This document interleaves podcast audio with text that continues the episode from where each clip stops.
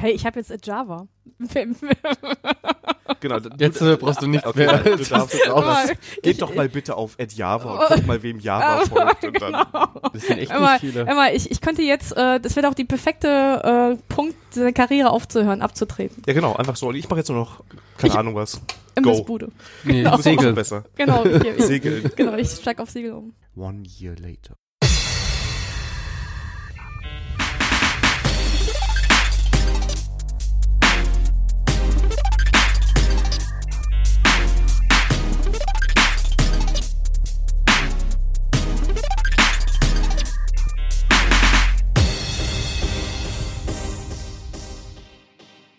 Hallo und herzlich willkommen zu einer neuen Folge Herr Mies will's wissen. Heute mal wieder glücklicherweise mit der Sandra. Hallo Sandra. Hallo Daniel. Ja, und äh, das nach einem einjährigen, in Anführungszeichen, Urlaub. ähm, die nächste Folge kommt dann wieder schneller, hoffe ich. ähm, ja, Sandra, schön, dass du dir Zeit genommen hast. Wir sind hier heute remote dabei, aber bis jetzt scheint das äh, gut zu laufen, würde ich sagen. Ähm, Ja, finde ich auch. Also ähm, es war nicht, also es war zwar cooler, wenn man äh, von Angesicht zu Angesicht sitzt, aber ähm, ungewöhnliche Zeiten brauchen ungewöhnliche Maßnahmen. Genau, also ich habe hab ja den Podcast gestartet und mir vorgenommen, ich besuche die Leute immer und ganz am Anfang war noch die Idee, immer an anderen Orten aufzunehmen. Das habe ich als allererstes gecancelt und äh, jetzt sind wir doch noch bei der Remote-Aufnahme gestanden. Aber solange das so klappt, ich hoffe mal, wir haben keine technischen Probleme, ähm, wovon der Hörer nichts hat. Wir haben so ungefähr 28 Minuten Vorgespräch. äh, da hat es auf jeden Fall funktioniert. genau. Ja. Aber Ja. ich hoffe, dass das eine Software nicht irgendwelche Begrenzungen hat, wie nach 40 Minuten ist Feierabend. Ist nicht Zoom, ne? Ne, genau. Obwohl ich habe jetzt gehört, dass ähm, auch in Gefahr, dass wir abschweifen, äh, dass äh, viele Firmen das als cooles Feature gesehen haben, dass es nach 40 Minuten ähm, abbricht, weil dann äh, ähm, machen die Leute halt die Meetings halt effizienter. Ich fand das auch als Nutzer ein tolles Feature. ähm, ja, glaube ich. Also, es- also 40 Minuten sind ja auch schon, also reichen selten für eine Herr Mieswils Wissensfolge, aber ansonsten für ein Meeting. Ja. Äh, du hast ja schon erwähnt, wir sind ja mitten in der Corona-Zeit. Äh, falls das relevant ist, ich weiß ja nicht, ob wir auf irgendwas Tagesaktuelles Bezug nehmen. Heute ist der 21. April, also wenn irgendwie jetzt alles anders ist, wenn ihr die Folge hört, äh, hier am 21. April hat die Sonne noch geschienen, zumindest hier bei mir. Und in NRW haben die Autohäuser und die Müllhäuser aufgemacht. Das ist wichtig in der Krise. Ja, genau, weil in den letzten vier Wochen das, das größte Problem, was die Leute hatten, dass sie keine Möbel kaufen konnten und keine Autos. Ja, vor allem keine Autos kaufen konnten, um Möbel dann irgendwo zu holen. Ne? Also, Ja. ja. Vor, vor allem mit den Autos kann ich nicht verstehen, weil ich habe jetzt äh, seit vier Wochen das Auto so gut wie gar nicht bewegt. Also ich war ab, ab und zu habe ich den Motor einfach mal angemacht, um zu gucken, ob er noch läuft. Ähm, witzigerweise, mein Auto wurde nur mal bewegt, weil ich habe Firmenwagen und da musste jetzt die Reifen gewechselt werden. Dann wurde der Wagen bei mir zu Hause sogar abgeholt. Äh, und da habe ich nur mal gesehen, dass mein Wagen weggefahren ist und ich, der ist auch irgendwann wiedergekommen mit neuen Reifen dann. ähm, ist das das neue autonome Fahren, was die Leute so sprechen, dass die Autos dann selber wegfahren und wieder zurückkommen? Ja, aber der Mensch, der das gefahren hat, wollte das jetzt nicht dauerhaft machen, glaube ich. Also, okay. Also das war nicht im Leasingpaket mit drin, ja. leider nein, aber wenigstens neue Felgen und ähm, ich, ich habe ja die Hoffnung, wenn das sich alles wieder ein bisschen normalisiert hat, dann kann man auch wieder ein bisschen durch die Gegend fahren. Wobei, ähm, und damit kommen wir eigentlich ein bisschen schon äh, äh, zu der aktuellen Lage, wir sind jetzt im Homeoffice. Ähm, ich hatte im Vorgespräch das Gefühl, du kommst ganz gut klar damit. Ja, es liegt aber wahrscheinlich auch daran, dass ich das Remote-Arbeiten halt aus auch anderen Projekten halt kenne. Äh, Also ich hatte auch schon mal Kunden gehabt, wo ich äh, die ganze Zeit remote gearbeitet habe und dann nur zum Sprintwechsel vor Ort war. Äh, deswegen ist mir dieser Modus halt bekannt. Aber was ich jetzt, äh, jetzt live mitbekomme, ist ähm, mal, wie es ist, halt ganze Firmen halt auf Remote-Arbeit umzustellen. Vor allem, wo vorher das ähm, nicht so richtig Thema war. Und dann jetzt ähm, ja, innerhalb von wenigen Tagen werden 100% On-Site auf 100% Remote. Das äh, war schon spannend. Das ist faszinierend. Also wir dürfen natürlich jetzt keine Firmennamen nennen, ne? aber ähm, ich kenne auch Firmen, wo das vorher unmöglich war, ein VPN zu bekommen und unmöglich Homeoffice zu machen. Das war nicht denkbar. Und innerhalb von einer Woche alle Zugänge da, alles eingerichtet. Das ist faszinierend, ne? Also. Ja. Ja gut, bei, der einen, bei dem einen Kunden war das auch so, dass wir auch sogar, also wir hatten nämlich ein Jahr vorher nämlich äh, Linux als Entwicklungsumgebung für die Entwickler eingeführt. Und die hatten halt so eine proprietäre Windows VPN-Lösung. Und da waren wir ein ganzes Jahr am diskutieren, wie wir diese Linux-Rechner ins VPN kriegen. Mhm. Und dann kam mit, also das, also ich hatte schon relativ früh den Riecher gehabt, das könnte was mal was anderes werden. Da habe ich dann auch mal proaktiv mal angefragt, ja, wie sieht's halt aus ähm, mit der Linux VPN, weil sonst haben wir echt ein Problem, wenn wir von heute auf morgen remote gehen. Und dann, ach, das war wieder ein Problem. Und da habe ich dann gesagt, naja, also ich habe mal äh, mal ein OpenVPN mal aufgestellt und das war auch innerhalb von zwei Tagen. Und wenn ich als Entwickler das in zwei Tagen hinkriege, dann sollten eigentlich die Systemadmins hier das auch irgendwie hinkriegen. Ja, definitiv. Ja, dann war das innerhalb von wenigen Tagen aufgebaut. Jetzt muss ich gerade, ja. Das, und das Witzige war, dass die lief dann im Endeffekt stabiler als die Windows-Lösung. Sogar per Entwickler, die noch immer auf Windows waren, dann anfingen halt auf Linux umzusteigen, damit sie das stabilere VPN nutzen konnten. Ach, das ist auch. Ja, aber natürlich durften ja die Windows-User nicht das OpenVPN benutzen. Die waren, die mussten auch die Windows-Lösung benutzen. Ja, wäre ja sonst, ja. Nicht ja, so viel auf einmal. Ich habe mal die steile These mal vor ein paar Wochen auf Twitter gepostet, dass ich mir gut vorstellen kann, dass 2020 das Jahr des Linux on Desktop wird. Oh. Die These ist sehr steil, aber mal schauen. Ja, zumindest, zumindest in meiner Filterblase. wir leben ja immer nur in Filterblasen, ne? Ja, ja definitiv. Äh, das habe ich jetzt auch. Also jetzt muss ich gerade kurz Cross-Promotion machen. Ich habe noch einen zweiten Podcast, der wann kam die Folge raus? Sonntag, glaube ich. Und da haben wir auch über Corona viel gesprochen. Und da kam auch der Spruch sinngemäß, dass Corona extrem viel für die Digitalisierung momentan tut. Ähm, ähm, ja, also das ist äh, Shep und Mies übrigens, damit habe ich das Cross-Promotion schon gemacht. Äh, das ist äh, beeindruckend, was da möglich ist. Ähm, jetzt also hast du schon mehr Erfahrung mit Remote Work. Äh, für uns alle, die wir jetzt seit einem Monat, es ist echt schon ein Monat, ähm, hier so mit Corona und Homeoffice äh, uns anfreunden. Hast du irgendwelche Tipps oder irgendwas, worauf du so ein bisschen achtest, wenn du remote arbeitest, damit das oder was du jemandem empfehlen würdest, der sich da jetzt immer mehr mit auseinandersetzen muss? Ähm, ja, also gut, ich, ich bin vom Typ her, also, äh, also ich lebe jetzt auch nicht alleine. Ich habe auch das Glück, dass ich, ähm, dass ich auch nicht jetzt die ganze Zeit alleine bin, sondern ich bin halt verheiratet.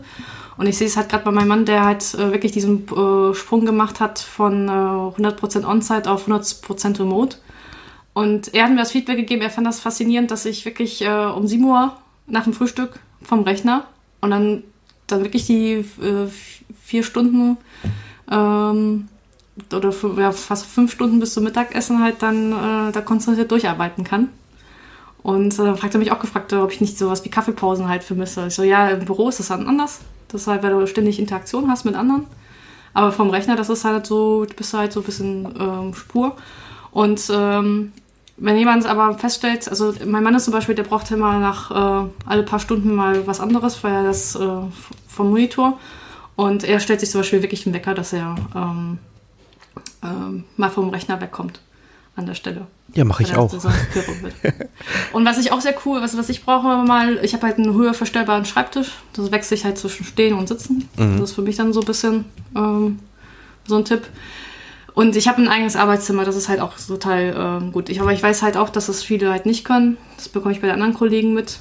Aber ähm, da habe ich dir den Tipp gegeben, sucht euch ein Plätzchen, auch wenn das jetzt im Esszimmer ist, eine Ecke, äh, wo ihr, wenn ihr dann den Rechner zumacht, äh, dann heißt das ist dann die Arbeitsecke und der Rest ist dann halt Privatraum. Das kann ich halt ganz ja. einfach, ich gehe einfach aus dem Arbeitszimmer raus, mache die Tür zu und dann, ja, da war's das. Ich habe schon fast, also ich habe auch das Glück, äh, ein Arbeitszimmer zu haben. Das teile ich mir jetzt mit meiner Freundin. Das geht meistens auch ganz gut. Dann weicht einer mal aus, wenn irgendwie eine Videokonferenz oder so ist. Das kriegen wir alles hin. Ich finde aber ganz gut, so einen Arbeitsweg zu haben, auch wenn es nur so ein paar Meter sind. Und bei den Pausen bin ich ein bisschen anders. Ich habe mir sogar eine App installiert, ähm, die meine Pausen so ein bisschen mich dran erinnert. Die heißt Stretchly. Die erinnert dich alle paar Sekunden, äh, alle paar Minuten, alle paar Sekunden wäre ein bisschen viel, an äh, so Mikropausen, dass du mal kurz woanders hinguckst, mal die Augen zumachst, äh, keine Ahnung, irgendwie mal für ein paar Sekunden äh, mit den Gedanken woanders bist. Und alle drei oder fünf irgendwie auf, im, äh, dann in einem etwas größeren Abstand äh, gibt es dann eine 5-Minuten-Pause, wo die sagt, hey komm, steh doch mal auf, geh doch mal gerade um die Ecke oder sowas. Ne? Und das ist dann das, wo ich mir meistens einen Kaffee hole oder ähm, einfach mal aufstehe und irgendwas anderes mache. Und das finde ich auch nicht schlecht, weil äh, ab und zu ist ja so eine Pause auch nicht ganz verkehrt, oder? Äh, das stimmt. Ja gut, ähm, wenn dann, äh, gut, da muss ich sagen, da, da ist ein Lob an meinen Mann, wenn der nämlich seine Pause macht, dann und der sieht das bei mir. Also wir haben nämlich eine Door Policy, wenn nämlich die Arbeitstür bei mir offen ist, dann kann man mich stören. Äh, Mhm. Wenn die zu ist, dann sitze ich irgendwie in einem Meeting. Ähm, und dann, wenn er sieht, dass die Tür offen ist, dann schreit er Kaffeepause. dann simulieren wir die Kaffeegespräche in der, bei uns in der Küche. Aber für ihn war das, ähm, da haben wir aber auch, äh, also er hat zum Beispiel bei uns zu Hause jetzt kein Arbeitszimmer, aber da haben wir zum Beispiel das Gästezimmer halt umgebaut, dass er dann auch einen äh, Raum hat, wo, wo man die Tür zumachen kann, dass er dann auch Feierabend hat. Also es war halt, ähm, ja. Und Ja. dann, so ist es ein, sein Arbeitsweg halt von der Küche halt nur ins, ins Gästezimmer. Ja, also es sind äh, spezielle Zeiten, ne? Hätte man das vor einem Jahr. Ja, aber ähm, wir, wir empfinden das aber als positiv. Ähm, also wir haben kein Problem aufeinander. Also, ähm, also wir können uns beide sehr gut selber beschäftigen und ähm, wir kennen das halt vom, vom Segel. Also, also unsere Hobbys sind halt, dass wir halt äh, sehr oft segeln gehen und das auch mal für ein, zwei Wochen auf so ein Segelboot. Da bist du auf engstem Raum. Mhm. Und äh, das können wir ganz gut ab. Und wenn der eine hat da angelt, also es ist meistens mein Mann, der angelt, und ich dann irgendwas anderes mache, wie lesen oder sowas, dann äh, kommen wir da gut zurecht, sodass, äh, da merken wir jetzt auch im Homeoffice, wo beide zu Hause sind, wir gehen uns da nicht, nicht gegenseitig auf die, auf die Nerven. Also da können wir das, also für uns ist das so wie, ja, wie auf einem Segelboot, nur ein bisschen mehr Platz. Ein sehr langer Segelturn wahrscheinlich auch. ja, genau, genau. genau. Und solange dein Mann da nicht mit der Angel da sitzen muss, ja. Ja. Obwohl, er hat ja auch schon mal, also wir hatten mal abends auch mal so Diskussionen gehabt, ob wir nicht einfach, wenn wir sowieso remote arbeiten, ob wir nicht einfach mal jetzt mit dem Segelboot durch die Gegend segeln. Und das scheitert jetzt daran einfach, dass die Häfen halt zu sind. Ja, Also du, kann, du kannst zwar ähm, ein paar Tage autark auf dem Segelboot halt leben, aber irgendwann musst du halt trotzdem mal rein, um halt mal Wasser nachzufüllen oder so. ja. Mhm. ja klar. Also von der Weltumsegelung wird dann doch nichts, obwohl jetzt eigentlich alle Gegebenheiten da wären. Ne? Ja, definitiv, das stimmt, ja. Ja. Ja. Müssen wir nach Corona das mal angehen. Ja, ich, ich bin mal gespannt, wie es weitergeht. Also das ist äh, natürlich ein alles dominierendes Thema. Wir haben auch das Glück, ähm, da wollte ich mal gerade auf, drauf eingehen, wir sagen uns dann schon so ein bisschen oder wir erkennen das auch gegenseitig, wenn äh, der andere mal seine Ruhe braucht. Und wenn man dann genug Zimmer hat, das ist natürlich auch ein Privileg in dem Sinne, dass man einfach dann in einen anderen Raum gehen kann, wenn man merkt, dass der Partner jetzt gerade einfach mal seine Ruhe haben möchte oder sich selber mit irgendwas beschäftigen möchte, äh, dann ist das schon erträglich. Und man macht mehr Spaziergänge, also zumindest bei uns. Und ähm, Genau, das ist halt unser Tagesabschluss. Wir machen dann auch, also nach, nach der Podcast-Folge hier gehen wir auch nochmal eine Stunde raus. Ja, genau. Also es ist, äh, wir haben da auch so äh, größer werdende Runden, äh, die man so, so, so, so erkennt, wo man so langlaufen kann. Ähm, ich habe sogar wieder ein bisschen angefangen, äh, laufen zu gehen. Ähm, einfach um so ein bisschen was anderes zu machen und das ist dann eigentlich auch mal ganz nett. Ist Ja, interessant. ich hatte mir das auch vorgenommen. Also jetzt auch mehr Sport rein, also ist bei mir genauso. Also ich äh, habe ja früher mehr oder weniger regelmäßig äh, bin ich laufen gegangen. Das habe ich vielleicht mal gewechselt mit Schwimmen gehen, aber Schwimmen ist jetzt zurzeit nicht. Mhm. Und äh, da versuche ich halt auch, das dann das Laufen mehr, mehr einzubauen. Und dann gehe ich den, verlängere ich halt meistens meine Mittagspause, dass ich dann halt dann laufen gehen kann. Ja, ich suche dann, dann nach dem perfekten Zeitpunkt. Ich habe schon morgens überlegt, aber ich mache morgens meistens Frühstück, dann ist das doof, wenn ich gerade mal laufen bin. Ja, genau. Äh, ja. Also das Problem kenne ich auch. Morgens früh äh, wäre eine coole Zeit, aber da äh, frühstücke ich lieber. Mhm. ähm, als dass mich äh, dann durch die Gegend zu, zu rennen. Ähm, eigentlich wäre perfekt abends, weil ich habe festgestellt, ich abends laufe ich äh, schneller als morgens früh. Mhm. Aber abends war, man- kriege ich mich auch nicht immer motiviert und deswegen habe ich jetzt für mich so die Mittagszeit als der perfekte Zeitpunkt äh, rausgefunden. Ja, ich muss das nochmal, werde ich auch nochmal ausprobieren, ja. Oder was auch sehr cool ist, wenn ich äh, in so einem Programmierproblem stehe und einfach gar nicht mehr weiterkomme und die Kollegen jetzt auch nicht irgendwie erreichbar sind, dann hilft auch mal eine Stunde laufen zu gehen und dann komme ich wieder und dann habe ich die Lösung. Ja, Das ist, das kann ich genauso bestätigen. Also das ist manchmal einfach mal woanders sein und weggehen. Äh, das ist für mich eigentlich abends schlimm, wenn ich äh, abends am Ende was nicht geschafft habe. Und dann sitze ich gerade so auf der Couch und lese was und auf einmal sagt mein Gehirn, ach übrigens, ich habe die Lösung gefunden. Ja, genau. ich werde dann immer sehr hektisch. Und dann verschwinde ich nochmal ins Arbeitszimmer und äh, das fragt mein Mann Sanna. Ich so, nee, geht jetzt nicht. Das, das muss jetzt raus aus dem Kopf, sonst, äh, sonst schlafe ich die ganze Nacht nicht. Oh Gott, nee, das wollen wir ja auch nicht, ne? ja.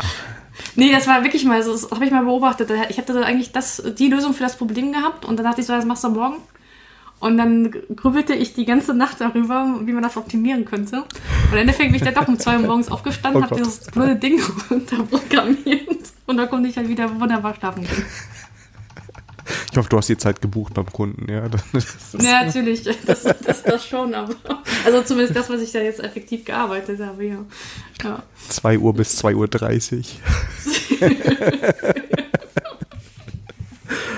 ja.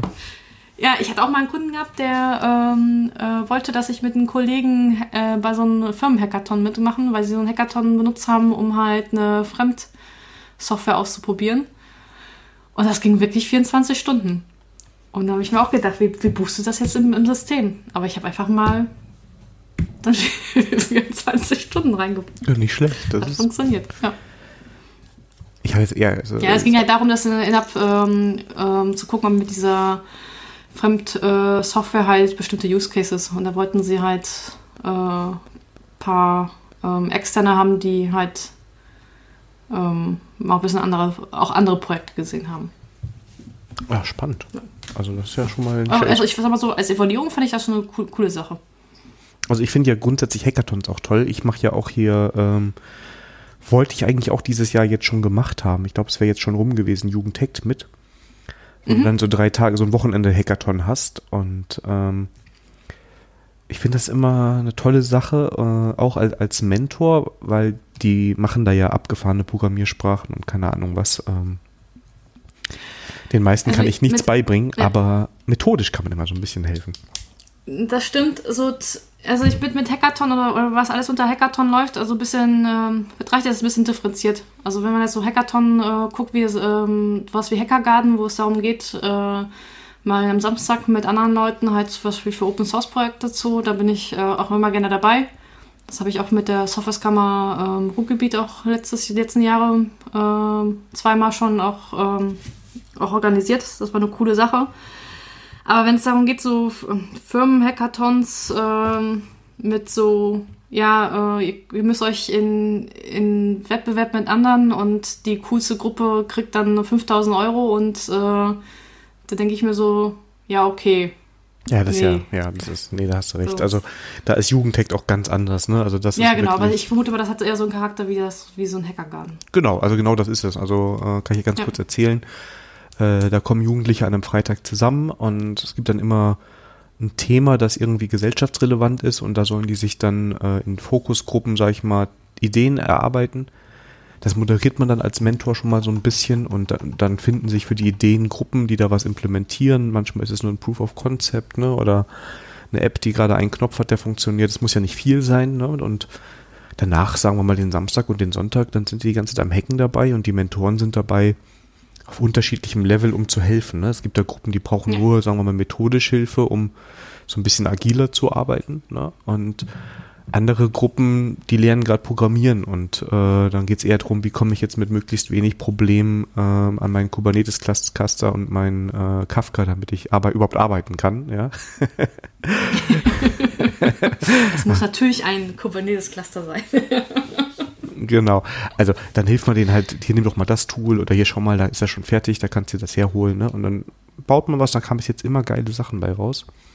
Ist sehr anstrengend, man soll den Tag danach immer Urlaub nehmen, aber ähm, auch sehr ergiebig, weil die Jugendlichen da voll mitziehen und richtig Bock haben. Und du dann auf einmal mit so Programmiersprachen wie Rust und so zu tun hast, weil die da irgendwie drauf abfahren. Und ja. Eine coole Sache. Definitiv. Ähm, ich hoffe, dass, also ich weiß nicht, ob es dieses Jahr nochmal wiederkommt. Die haben jetzt natürlich auch äh, wegen Corona alles verschoben und äh, erstmal abgesagt. Aber die Hoffnung stimmt natürlich. Ja, aber die Frage ist, ob das auch auf Remote äh, übertragbar ist, ne? so wie ich das mitbekommen habe, das habe ich aber nicht mitgemacht, haben die auch nach der ersten Absage direkt, sagen wir mal, spontan so ein Remote-Session über Zoom gemacht und dann so einen kleinen Hackathon gemacht. So äh, mit ein paar Gruppen. Ich weiß nicht, ob das öfters machen, müssen wir mal gucken. Also äh, ich verlinke es in den Show Notes, die Seite von denen, da kann man mal gucken, wenn man da Interesse hat. Genau. Ja, jetzt rede ich so viel hier. Ich sehe die Tonspur, die Ausschläge die ganze Zeit. Jetzt rede ich viel zu viel. Äh, Sandra, das müssen wir dringend ändern, weil ähm, nachdem ich aus meinem Jahr Urlaub wiedergekommen bin, bin ich bei dir, habe ich überlegt, wie kriege ich denn die Sandra wieder in, in einen Podcast rein. Ja? Und dann bin ich auf deine Webseite gegangen und bin unter Vorträge gegangen. Die Webseite werden wir natürlich auch ähm, verlinken. Und da hast du den Talk am 28.09. Äh, ich packe mein Test-Tool-Koffer und nehme mit Testwerkzeuge für den Entwickleralltag. Dann habe ich gedacht, boah, das ist doch super spannend, da mal drüber zu sprechen, was man denn heutzutage so mitnimmt. Ähm, vor allem in der Zusammenfassung schreibst du auch was von JUnit 5. Und ich ja. bin mir ziemlich sicher, jeder Hörer kennt zumindest einen Hörer, der noch auf JUnit 4 unterwegs ist, weil warum sollte man die JUnit Dependency hochziehen? Und da habe ich gedacht, wir können mal so ein bisschen über Testen und Testwerkzeuge im Entwickleralltag miteinander sprechen. Ja, gerne.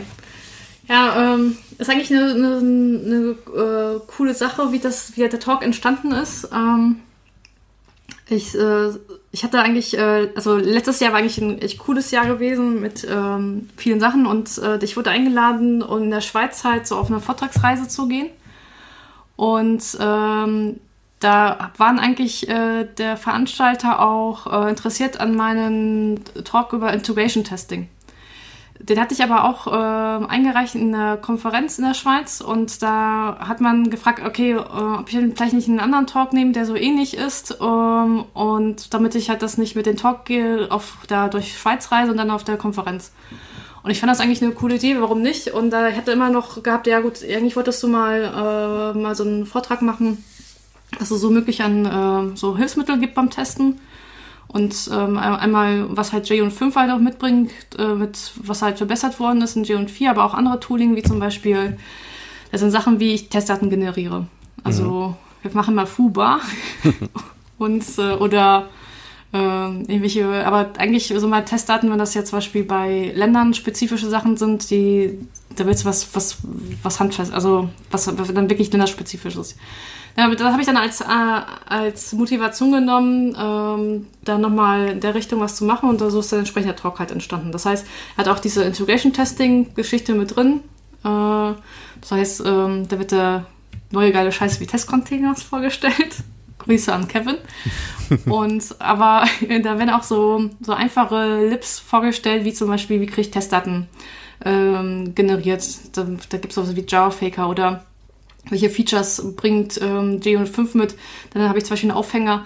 In Geon 4 haben ähm, die wenigen Leute hatten Bock gehabt, parametrisierte Tests zu schreiben, weil das immer so aufwendig ist und man immer ständig in Doku nachschauen musste, wie das nochmal ging mit diesen ganzen Arrays und ähm, mehr Dimensionen. Mhm. Und ähm, das ist eigentlich zum Beispiel in Geon 5 total cool ähm, aufge... Ähm, also auf jeden Fall cooler gelöst als in Geon 4. Ähm, per Annotation und dann mit, äh, mit Streams und also mit Java 8 Featuren. Und das, das Lustige ist, ich habe da auch eigentlich auch so eine kleine Exkursfolie, äh, wie man die Migration von JNote 4 auf JNote 5 machen kann. Also Migration im Sinne nicht, dass ich die Tests äh, gleich mit undere, sondern ich meine alten JNote 4 Tests äh, nochmal äh, noch lass, mitlaufen lasse, aber zumindest die neuen Sachen schon mal auf JNote 5 umstelle. Und ich hatte den Eindruck gehabt, das war die meist fotografierteste Folie aus diesem Vortrag. Also, also, also das fand ich so, so faszinierend. Äh, also, warum ich das Gefühl habe, auf einmal äh, zückten alle ihre Kameras raus und äh, fingen halt an, Fotos davon zu machen.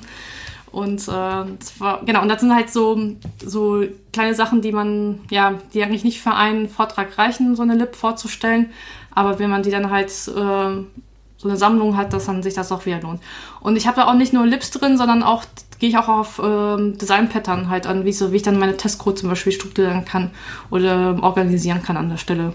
Das sind so Sachen wie, okay, ich habe dann so eine ähm, so ein Object Mother Pattern. Das heißt, das, das ähm, hört sich sowieso ein bisschen so nach so einer Factory an, wo ich dann halt schön über statische Methoden mehr ähm, dann immer dieselben Testdaten rausgenerieren kann und die dann über mehrere ähm, Testklassen halt wieder verwenden kann. Oder zum Beispiel das Bilderpattern mal anders benutzt, nicht nur im äh, Produktionscode, sondern wo ich das dann auch in, in Testcode machen kann, um dann halt äh, in einer schönen Art und Weise halt mir meine Objekte zusammenbauen kann. Und vor allem lesbarer, würde ich sagen. bin ich der ne? Meinung, wenn die. Bitte? Äh, vor allem lesbarer, würde ich sagen. Also Ja, genau. Das ist ja sehr kompakt Und- ein Bilderpattern. Genau, und die Motivation dahinter ist halt, ähm, dass wenn die Tests oder das Testschreiben halt Spaß macht und gut von der Hand gehen, dann äh, tun die Leute es auch, auch gerne. Ja, definitiv. Also für mich, ich hole noch ein bisschen aus und danach hoffe ich, dass ich eine, eine grobe Agenda im Kopf habe, mit der wir das durchgehen können. Ich merke immer, wenn ich, äh, wenn Testen einfach ist, dann macht man es halt auch eher, ne? Und dann, wenn man eher versteht, was man da eigentlich gerade macht, lässt es sich auch leichter testen. Äh, mit dem Kevin habe ich vor einem Jahr drüber ja gesprochen und da haben wir auch gesagt, man merkt ja auch beim Testen, ob der eigene Code gerade gut ist oder nicht. Ne? Wenn du da erstmal keine Ahnung, Genau. wie viele Sachen dir zusammenbauen musst, um deine Fake äh, dein, dein Test-Setup überhaupt zusammen zu haben, bevor du überhaupt dann überhaupt prüfst, ob das klappt, dann ist da meistens schon irgendwas kaputt. Genau, und deswegen ähm, propagiere ich auch, äh, auch in den Projekten, Leute, probiert mal Test-Driven Development aus. Äh, wenn ihr nämlich anfängt, den Test zuerst zu schreiben, dann äh, merkt ihr auch, dass, dass ihr anfängt, den Code auch zu schreiben, dass es halt besser testbar ist. Weil ich kriege öfters die Ausrede, ja, wir schreiben keinen Test, weil das ja viel zu kompliziert ist, dafür einen Test zu schreiben. Und ich vermute mal, also meine These ist an der Stelle, weil die Leute das dann ähm, irgendwas runterprogrammieren und sich da keine Gedanken drüber machen, äh, wie das Ganze halt getestet wird. Und äh, dann halt auch gewisse Sachen dann auch gar nicht sehen, wie zum Beispiel, dass ich gewisse Sachen entkoppeln muss, dass ich vielleicht äh, meine Klassen mit so viel Verantwortlichkeiten geschrieben habe. Und das kriege ich halt, wenn ich den Test zuerst schreibe, äh, schnell da Feedback. Okay, wenn anfängt, mein Test-Setup kompliziert zu werden, dann weiß ich, okay, hier muss ich da nochmal was, was machen. Ja. Ja, also ich kann das nur unterschreiben, weil ich finde, du siehst daran, wenn du erstmal 20 äh, Services mocken musst, damit dein Test starten kann, dann ist da schon meistens irgendwas zu komplex.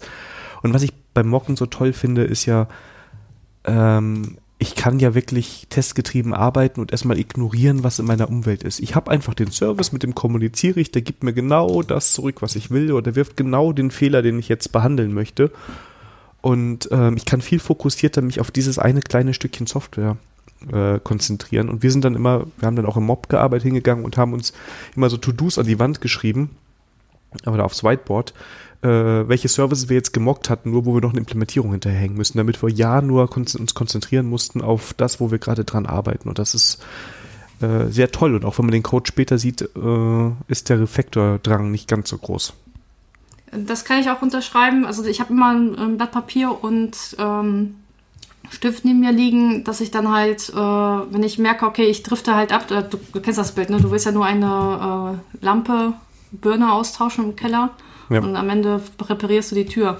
ähm, dass mir das halt, äh, dass das, das mir nicht passiert, äh, habe ich dann halt mal ein ein Papier und einen Stift da, äh, wo ich dann schreibe, okay, das musst du noch tun, aber nicht jetzt, ja. Und Genau. äh, da helfen auch Mocks halt, äh, wie du es schon sagst, ist ganz cool. Und was ich dann auch sehr schön finde, ich kann dann auch dann sehen, wie ich die, wenn ich, wenn ich, noch keine fertige Implementierung habe, anhand den Mocks, wie sie halt verhalten sollen, wie ich dann später halt die richtige Implementierung mache, dass ich halt dann weiß, wie sie von außen hin, ähm, das heißt, daraus kann ich dann nochmal ähm, ähm, dann die nächsten Tests halt ähm, raus extrahieren. Genau, weil du Oder weißt ja, welche. kriegen, was ich da machen kann. Genau.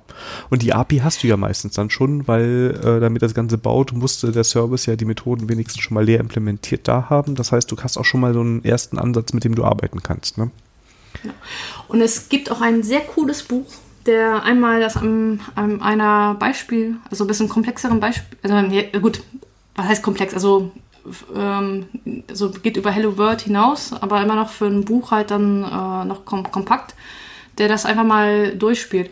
Und zwar nennt sich das ähm, Growing Object-Oriented Software with Tests von Steve Freeman und Ned Price.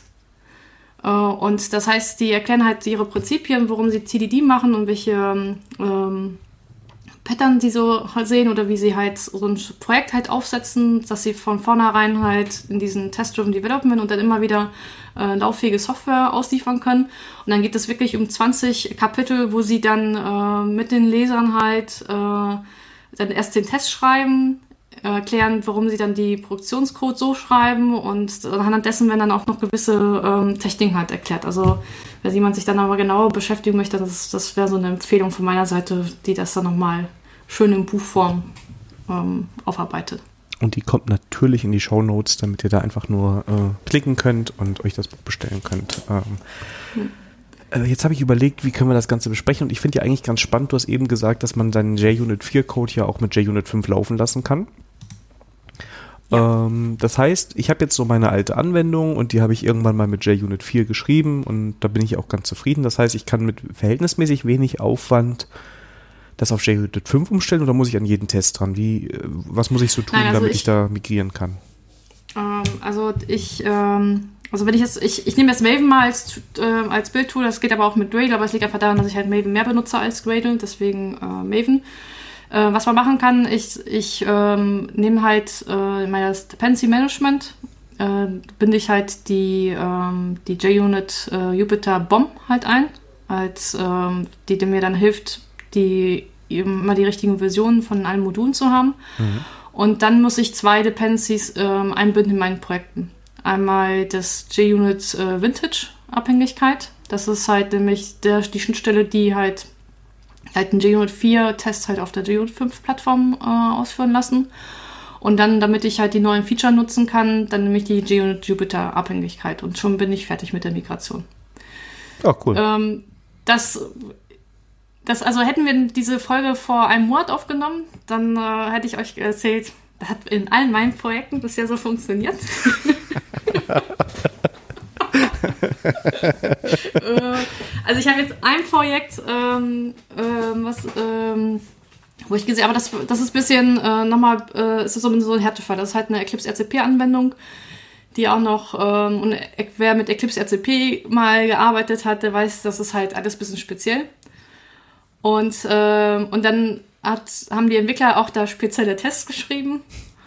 Und da hat die Migration was länger gedauert. Äh, an der Stelle äh, war das dann ähm, alles nicht so ganz äh, und, und, und da hatten sie auch noch den Anspruch gehabt, auch wirklich alle G und 4 Tests umzustellen auf G und 5. Also okay.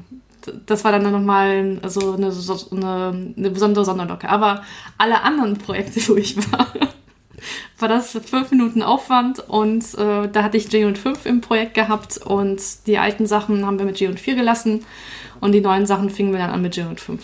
Ja, weil als du eben halt erzählt so, hast, äh, Sekunde, wenn ich kurz, ja. äh, weil eben hast du ja erzählt, dass man ja das umstellen könnte und dann habe ich überlegt, will ich einen Test neu schreiben? Also macht das Sinn? Da bin ich noch gar nicht sicher. Aber ja. Ja, sag mal so, ich ähm, ich will da jetzt noch nicht so, also ich hat, das habe ich lange mit den Kollegen da vor Ort auch diskutiert gehabt und im Endeffekt konnte ich ihre Motivation auch nachvollziehen, ähm, denn sie waren so eine Art, ähm, ja, so, ein, so eine Art Core-Team, was so eine Vorbildfunktion hatte. Okay, okay. Und sie ja. wollten durchs Vorleben halt äh, das G und 5 Testschreiben voranschreiten. Und da war ihre Strategie, wenn sie schon zeigen, dass alle ihre Tests auf JUnit 5 sind, dass dann die anderen halt dann mitziehen. Ist ja auch vielleicht, wenn ich jetzt sage, okay, ich stelle es mal nur auf die neuen Features um, gar nicht so schlecht, wenn ich dann sage, okay, ich habe hier einen Test, da weiß ich schon alles, das kenne ich, das ganze Ding, wie es funktioniert und um mich selber, ich sag mal, mit JUnit 5 vertraut zu machen, ähm, probiere ich mal, was ich damit machen kann oder? Genau. Ja gut, aber ja, die haben, die hatten dann, die hatten echt eine Menge Tests gehabt. Das heißt, du brauchtest da auf jeden Fall ähm, automatisch. Aber da, da war ein äh, Kollege, sehr pfiffiger Kollege mit drin, der hat sich dann auch fertige Skripte geschrieben. Dann, ähm, aber dann, dann hast du halt dann auf einmal so Sachen entdeckt. Ähm, das hätte ich auch in J und 4 Zeiten auch nicht so geschrieben, aber das, dann fiel das einen auf die, auf die Nase dann bei der Umstellung. Mhm. Ähm, aber ich glaube, das ist jetzt äh, wie sagt man so schön, jede Regel hat eine Ausnahme und das war jetzt diese berühmte Ausnahme in der Geschichte. Genau, aber ansonsten können wir ja festhalten, ist es auf jeden Fall zu empfehlen, wenn jemand äh, ein Projekt hat und sagt, okay, wir wollen auch irgendwie aktuell bleiben, dass man die beiden äh, Abhängigkeiten da austauscht, egal welches Bildtool. Und äh, dann sagen wir mal zumindest die Möglichkeit hat, zukünftige Tests mit J105 zu schreiben. Genau.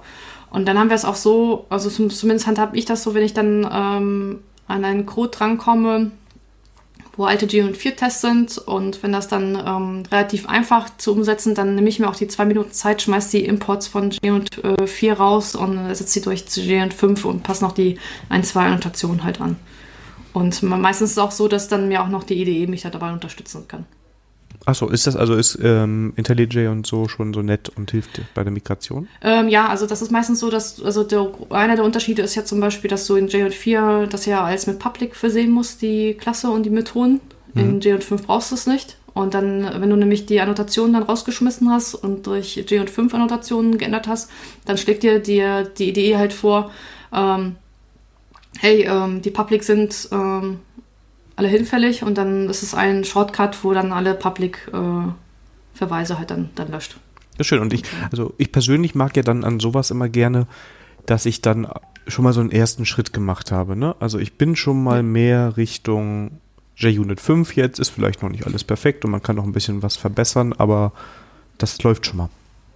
Genau, genau. Deswegen, ähm, also deswegen, also wenn jemand sagt, ähm, wir können das nicht tun, weil das ein so großer Migrationsprojekt ist, also wenn man jetzt nicht, ähm, wie beim einen äh, Kunden halt jetzt nicht unbedingt alles auf einmal umstellen möchte, ähm, dann ist das äh, aus meiner Sicht die, der präferierte Weg, einfach die Abhängigkeiten reinzubringen und dann halt die neuen Sachen schon mal mit J und 5 zu machen. Und, äh, und dann, wenn man alten Tests halt nochmal erweitern muss, dann überlegt man, je nachdem, was am Feature-Set da drin ist, ähm, passe ich das halt an oder nicht. Also das, das kann man schon so als Daumenregel mal so, so mitnehmen. Sehr schön. Jetzt habe ich JUnit 5 bei mir, mir im Projekt durchgesetzt, habe das Team überzeugt, nachdem wir die, die Folge zusammen gehört haben im Team. Und äh, was sind denn die Features, auf die ich mich bei JUnit 5 so freuen kann? Warum macht das denn auch äh, unabhängig davon, dass ich dann die aktuellere Dependency drin habe, ähm, äh, also Sinn für die Tests, die ich schreiben möchte? Ähm, also was ich ja das war als Killer-Feature, also mein persönlichen Killer-Feature sehe ich halt die parameterisierten Tests. Das, ähm, ich weiß das selber aus eigener Erfahrung, äh, wenn ich in G und 4 anfangen musste, wo ich gemerkt habe, okay, das müsste eigentlich ein parameterisierter Test sein, dann äh, bekam immer so innerlich so ein Stöhnen auf. Ach nein. Wie war das denn doch mal? Genau, Google wird geöffnet. Ähm, Äh, da hat doch bestimmt der Kollege doch irgendwo hier auch noch was versteckt, ja. ja. Okay, da muss ich doch Doku gucken. Also es war schon eine innerliche Abneigung. Aber gut, das, man konnte es halt damals das nicht besser lösen. Also, also das, das soll jetzt kein Blaming sein. Ja, klar. Ähm, und, äh, und dann war das halt so, dass du mehrere Aspekte hattest in deiner Klasse und dann konntest du das auch nicht. Ähm, also für jemand, der G4-Guru ist äh, und dann, vielleicht habe ich einfach dieses Feature nie entdeckt. Äh, aber ich musste immer für, jede, für jeden parameterisierten Test immer eine eigene Klasse, eine Testklasse aufmachen. Mhm. Und ähm, dann, ja, und das, also ich, ich, das fühlte sich immer für mich immer so ein bisschen komisch halt an. Also ich war dann nicht mal nicht sehr, sehr zufrieden damit. Und das, das fällt jetzt alles weg mit Geode äh, 5. Ich kann das alles schön äh, in einer, in einer ähm, Testklasse reinpacken und dann wird halt die Parameter halt aufgebaut, indem ich das annotiere, ähm, da einen String reingebe und das ist halt der Name der Methode, die halt die Streams halt zusammenbaut und ähm, ja, Methode, Parameter äh, rein, fertig. Ja, und dann ist mein Test innerhalb, oder das, das Test-Setup dafür ist dann innerhalb von wenigen Sekunden einfach erledigt. Klingt auf jeden Fall schon mal viel äh, nach weniger Code und äh, besser verständlichem Code, wenn du nach zwei Wochen nochmal drauf guckst, was habe ich denn da eigentlich gemacht, ne? Ja, genau, ich, ich genau, erstens das und zweitens, ähm, wenn du es dann einmal gemacht hast, ähm, dann hilft dir dein Gehirnmuskel auch mit. Äh, du, ich hatte dann niemals das äh, Bedürfnis gehabt, noch mal in anderen Testklassen nachzuschauen und zu fragen, ja, wie war das denn nochmal, ja? Sondern mhm. äh, du, du wusstest halt, um nach welcher Annotation du suchen musstest und dann, dann funktionierte das halt. Und ja. Aber wenn ihr es lieber in Code sehen wollt, wir können ja gerne auch mal dann das Beispiel GitHub-Repo von mir dann auch verlinken, wo man sich das dann auch nochmal schön anschauen kann. Das äh, machen wir gerne, wenn du mir das schickst, dann äh, ja, kommt das äh, natürlich mit in die Shownotes rein. Dann kann man da reingucken. Das ist immer schöner, nochmal mit Code zu ja. gucken. Und ähm, genau. Äh, fallen dir noch andere Features ein, wo du sagst, das ja, ist ein. Oh. Ja. Genau, das, das nächste, was mir auch, äh, positiv aufgefallen ist bei Geode 5, war äh, das mit den Disable und Enable zu bestimmten Bedingungen, also Conditionals. Und da war so für mich so der, äh, da war für mich eigentlich mal so eine Lösung für so Fälle. Äh, du hast, also ja klar, Java läuft auf Windows, auf Linux, auf Macintosh äh, und eigentlich, wenn das auch unter Windows läuft, dann sollte es auch auf Linux laufen und äh, unter Mac.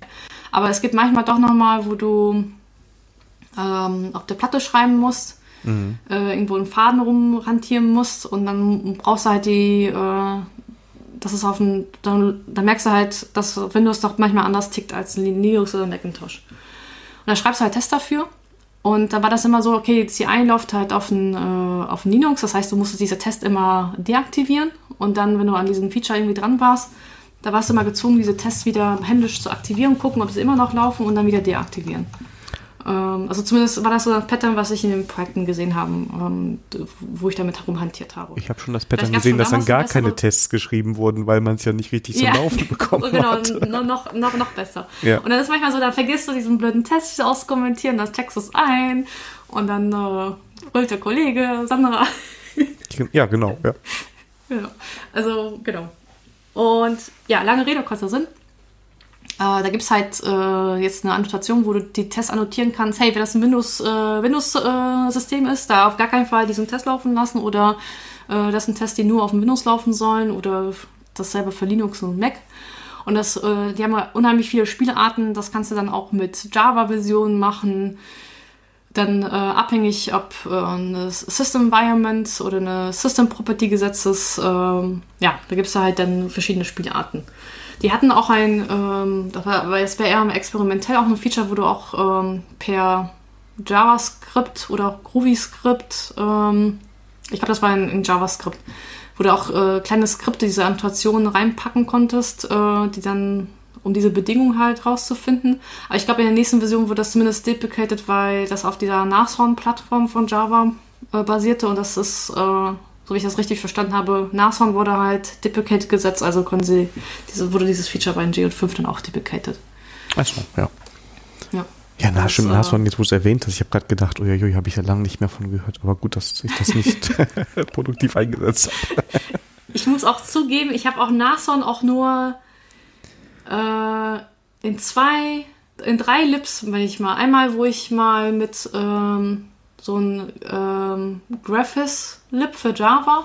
Das war nämlich Unterbau. Das ist nämlich aufgefallen, wo ich auf eine neue Java-Version ist. Dann das war mal so Nashorn-Deprecated-Sachen. Da hatte ich dann, ähm, das dann wurde eigentlich ein Java-Rapper um eine JavaScript Library geschrieben. Ach, so macht man das heute. Uiuiuiui, das. ja, aber das ist auch schon jetzt drei, vier Jahre her, wo ich diese Lib benutzt habe. Ja. Ähm, so.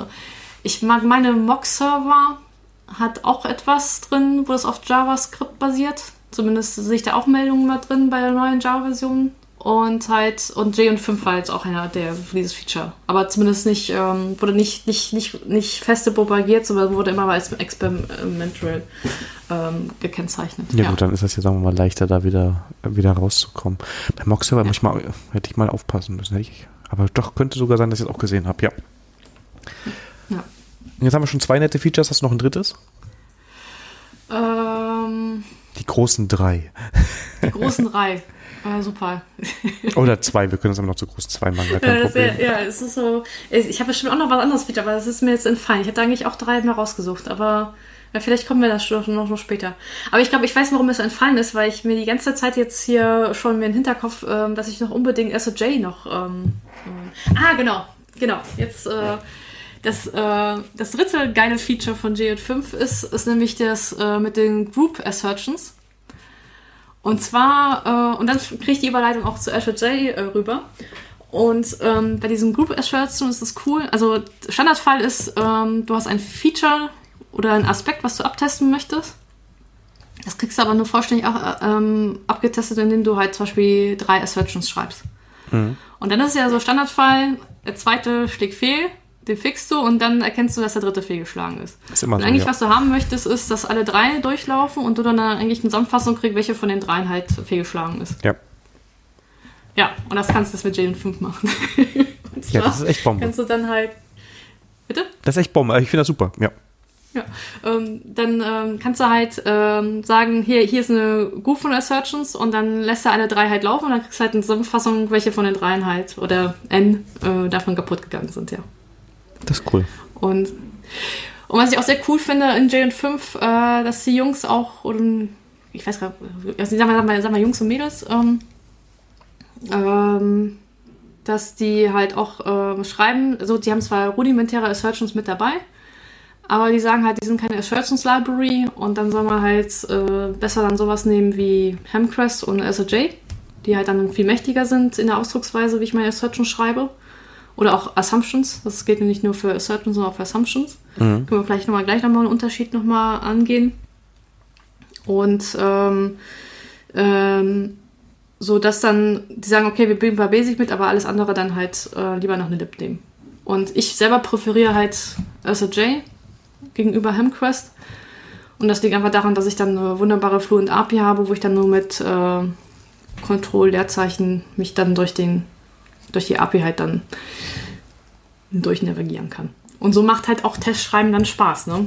Also wenn ich dann mit wenigen Tastendrucken dann meine Sachen halt zusammen klimpern kann. Ja. Genau.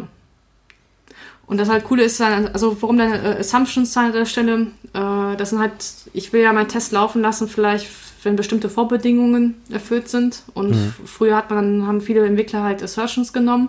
Das ist aber doof, weil wenn du nämlich dann aus Testreports generierst, dann suggeriert der Testreport, äh, dein Test ist fehlgeschlagen mit einem Fehler. Und eigentlich äh, soll der Testreport dir sagen, dieser Test ist das gar nicht angelaufen, weil Vorbedingungen nicht erfüllt sind.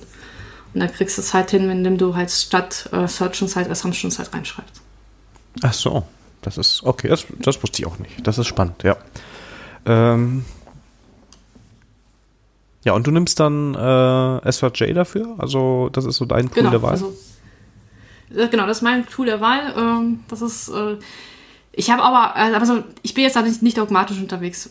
Ähm, bei Pro äh, Produktionscode ähm, äh, wäre es halt nicht so cool, aber ich weiß halt dann, jeder Entwickler hat so ein bisschen seine Vorlieben und äh, ich habe auch in genügend Projekten, wo das auch wunderbar funktioniert hat, dass dann die einen halt Assertions also J genommen haben und die anderen halt Hemquest. Mhm. Und äh, solange die jetzt nicht anfangen, alle sich gegenseitig die Assertions umzuschreiben, dann funktioniert das halt an der Stelle. Ja. Und da, meistens war das so, äh, come, äh, come first und dann war das in dieser Testklasse halt angesetzt. Ja, ist ja auch in Ordnung. Also ich glaube, da so, so viel nehmen die sich nicht oder fällt dir irgendwas ein, wo du sagst, das ist das Killer-Feature? Ja, mich, mich, äh, mich stört halt bei, bei Hemcrest halt, ich muss wissen, ähm, wie die Methoden halt heißen. Also ich bin dann immer, äh, ich switche regelmäßig mal in den Java Doc äh, rüber, um zu rauszufinden, wie die, wie die Sachen halt heißen. Also ich habe dann, und das habe ich bei, bei ISOJ nicht, weil mir halt dann die IDE halt mich da besser unterstützen kann. Klar, also die IntelliJ, wenn ich halt öfters Hemcrest benutze, der schlägt mir das dann auch entsprechend vor, das ist mir schon klar, aber wenn ich mal mal eher herausfinden möchte, was, was gibt es da für Möglichkeiten, dann muss ich halt immer in die Java-Doc halt wechseln. Ja, das ist ätzend. Also das kann ich verstehen. Also ja, und es muss ja, ja auch irgendwie passen so zu den Entwicklerflow. Ne? Und ich finde, ja, genau, wenn genau. du mit dem einen Tool ich einfach weiß, immer wieder hängst, dann äh, spricht das nicht für das Tool. Oder es passt halt zu deinem Workflow nicht. Ja, genau. Es, ich wollte eher sagen, das passt halt nicht zum, zu meinem Workflow dann. dann. Ich weiß, äh, andere will jetzt sagen, das ist hier jetzt wieder Entwickler, mi, mi, mi, mi. Äh, aber manchmal, ja. Also der ist hier genehmigt. Ja, manchmal ist es so. Man kann auch einfach steile Thesen raushauen und sagen, das andere ist einfach Mist, weil ich es nicht verstehe und dann. ja. Wie, wie, wie sagt einer Kollege, also das war ja auch gerade scherzhaft gemacht, ja, ich schreibe ja auch nur Test, äh, äh, weil ich eine Frau bin und mir nicht sicher bin, ob ich richtigen Produktionscode schreibe. ja, genau. Aber bevor jetzt äh, alle erstaunt sind, äh, wir verstehen uns sehr gut und wir, wir, wir ziehen es uns da gegenseitig halt mit auf und dann äh, deswegen äh, passt das schon. Vielleicht müssen wir das doch rausschneiden. So, sag mir das nachher, dann schneiden wir das nochmal, dann kommt hier so ein Piep. Genau, Piep. Äh, so wie ja. im amerikanischen Fernsehen. Oh ja. Oh Gott. ja, dann, ich, ich habe ja eben schon, ich habe im Vorgespräch habe ich das erwähnt, mit dem, ja, mein Code muss man nicht testen, da sieht man, dass der läuft und ja, ich habe genau. hab auch schon gehört, äh, das sind drei Zeilen, das sind nur drei Zeilen Code, da muss man keinen Test schreiben. Genau, genau. Ja, oder äh, würdest du anfangen, vernünftig zu entwickeln, dann bräuchtest du auch keinen Test. Ja, das sieht man doch alles, läuft doch. das ist, ja, ja. Äh, ja, aber ich bin da auch immer sehr unsicher. Ich schreibe auch erstmal den Test, damit ich ganz sicher bin, dass es das auch funktionieren kann, was ich da mache. Und ja. Ja, ich Aber ich muss sagen, ich bin, ich bin von, von meiner Arbeitsweise da ein bisschen überzeugt, ähm, denn ich hatte mal, ähm, wo ich dann der, äh, beim, bei einem Kunden war, wo halt noch so strikte, also strikt war das nicht, aber wir hatten halt eine Gruppe Tester gehabt ähm, und eine Gruppe Entwickler. Und die Tester haben das unser Zeug nochmal nachentwickelt. Und der hat äh, mir hat dann immer noch mal gesagt, wenn er die Sachen, die Features von der Sandra kriegt, dann äh, weiß er, dass die dass die einfachsten Fälle alle durchlaufen, sondern dass er, dass er sich auf die komplizierten Fälle halt konzentrieren muss und dann, ähm, äh, dann, dann solche extra Fehler erst auftauchen wie Performance-Geschichten und sonst was, ja. Und Das finde ich als Entwickler äh, einen großen Lob. Äh, dass äh, von so einem Tester, der sagt, ja, ähm, bei dem Entwickler weiß ich halt, äh, dass die Happy Cases auch auf jeden Fall funktionieren werden. Ja, definitiv. Also, wir haben jetzt eben ganz viele Witze drüber gemacht, aber ich glaube, gerade diese Sicherheit, die man sich auch selber holt, dadurch, dass man einen Test holt, ne, und ähm, die bessere Codequalität, die dabei auch rauskommt, also gerade wenn man testgetrieben entwickelt, ich glaube, die, kann man schwer, äh, kann man schwer bestreiten. Das sind halt. Und es gibt so- trotzdem noch Leute, die das bestreiten. ja, natürlich, ja, es gibt auch Leute, die schreiben Tests, weil sie es müssen und wenn sie es mal nicht müssen, machen Ja. sie es nicht und am Ende wundert Ja. man sich. Und dann hat man irgendwann so ein Stück Software, keiner will es mehr weiterpflegen, weil auch keiner genau weiß, was funktioniert und was nicht funktioniert und wieso das jetzt so ist, ja.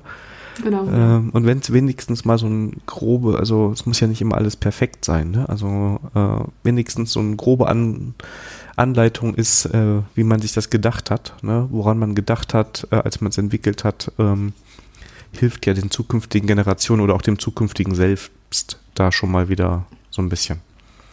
Ja, oder es hilft mir ja selber. Ich meine, wenn ich, äh, wie ich an mein zukünftiges Ich denke, ja, äh, das wird nicht mehr wissen, was ich damit jetzt gemeint hatte, ja. Ja. So. Genau, und dann siehst du deine Tests wieder später, dann weißt du, ach so war das, Genau. genau, und da habe ich daran gedacht und das hilft dir auf jeden Fall.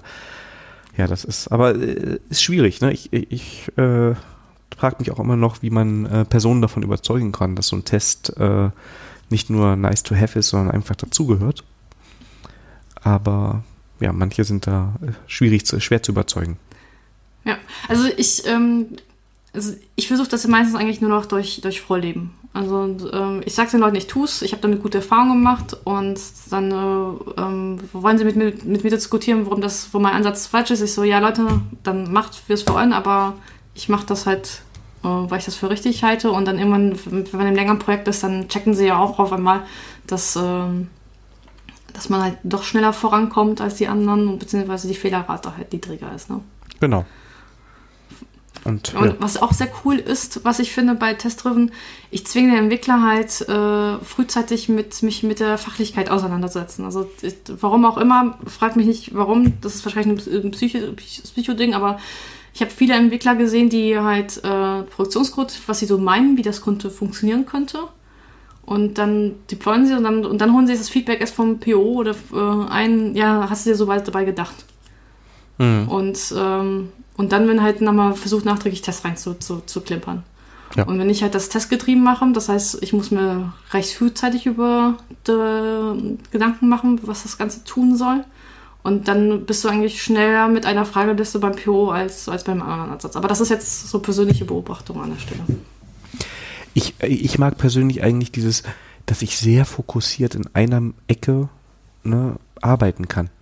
Ich konzentriere mich dann auf diesen einen Bereich, an dem ich gerade dran bin, kann den Rest alles ausblenden, ne, schreibe ich mir auf, kommt später und ich arbeite jetzt an dem einen und wenn das die richtige Qualität hat und wenn ich an die Fälle gedacht habe und ich habe schon oft genug da gehabt, dass ich dann beim, Entwi- beim testgetrieben entwickeln sehe, oh, das hätte ich ja sonst gar nicht vergessen. Was mache ich denn in dem Fall? Ne? Was ist denn, wenn jetzt, keine Ahnung, was offensichtlich ist, der, die Datenbank da nichts zurückgibt oder so, ne? wenn die einen Fehler wirft. Genau. Das ist, das sind so die Punkte, aber ja. Ähm, wir waren ja so beim so Test. sind ja? sie halt, ne? Ja. Ach ja. Äh, ähm, wir waren ja eben noch bei, bei generell beim Testtool-Koffer. Jetzt haben wir da SVJ drin und wir haben JUnit 5 drin, richtig? Ja. Ähm, und ich glaube, du wolltest noch ein bisschen was erzählen, wo ich meine Testdaten herbekomme, oder? Ja, ja, genau. Äh, Und zwar, ähm, ähm, es, also ein Ansatz war, was ich gesehen habe, war, es gibt nämlich, also es geht vor allem um diese ähm, äh, personenspezifische Daten, wie zum Beispiel Adresse. Das ist in, in, Deutschland noch relativ einfach, aber wenn ich dann jetzt irgendwie eine internationale Software schreiben muss, dann äh, und dann für den chinesischen Markt, dann wird es halt schon ein bisschen komplizierter. Mhm. Oder äh, wie Zahlen dargestellt werden, Währungen. Also man, man will nicht glauben, was da für Probleme hochkommen können. Und da gibt es halt äh, die Seite generatedata.com, wo ich dann halt mir äh, die Fälle halt äh, zusammenklimpern kann und dann mir, ähm, mir ein Format, im JSON-Format, XML-Format, sogar, ich habe auch sogar ein Datenbankformat, mir die Daten dann, dann rausgenerieren lassen kann. Ähm, das ist eigentlich so erstmal der, der erste Schritt in die richtige Richtung, aber dann habe ich immer noch das Problem, dass ich irgendwie die Dinger rausparsen muss. Also da bin ich wieder bei irgendwelchen Parser zu schreiben. Mhm. Will ich dann doch nicht. Und dann, ich glaube, das war aus der Ruby-Welt, äh, gab es einen Ansatz, so ein Faker-Library zu schreiben. Mhm. Ähm, und das, das gibt es halt für Java auch, nennt sich dann Java Faker. Und dann kann ich wirklich auch mit so einer Fluent API sagen, ja, ich will jetzt, brauche jetzt eine Jobbeschreibung, ich brauche jetzt ein Personenobjekt, der mit Vornamen, Nachnamen und vielleicht noch einen mittleren Namen und dann mit Internationalisierung. Und so wie ich das dann halt äh, von also JK mit so Fluent API, dann kann ich mir dir halt mir mit den Java Faker halt mir dann Testdaten generieren lassen. Genau, ja, ähm, das ist. Und schon habe ich schon meine Testdaten. genau, und du kannst ja auch, glaube ich, eigene Definitionen reinschreiben, wenn ich mich richtig erinnere, oder? Ja, genau. Und die gehen auch weiter. Wenn du zum Beispiel irgendwelche Blödsinn-Text brauchst, weil du ein Beschreibungsfeld äh, befüllen musst, da kannst du ja auch diesen berühmten Lorem Ipsum Dolorsit, ja. Ja, genau. Äh, ja. Dann, und das ist halt dann manchmal, äh, wenn du irgendwie Text brauchst, bestimmte, um Grenzwerte halt zu, zu, zu auszuwerten, also zu abzutesten, das ist auch, auch, auch ganz nett. Genau, also das ist, und du musst das halt nicht alle selber schreiben, oder du hast nicht immer den John Doe, der das die ganze Zeit alles macht. Und, genau. oder Fubar. Ja. Oder XYZ. Oder, ähm, genau, oder Alice und Bob. Ja. ja.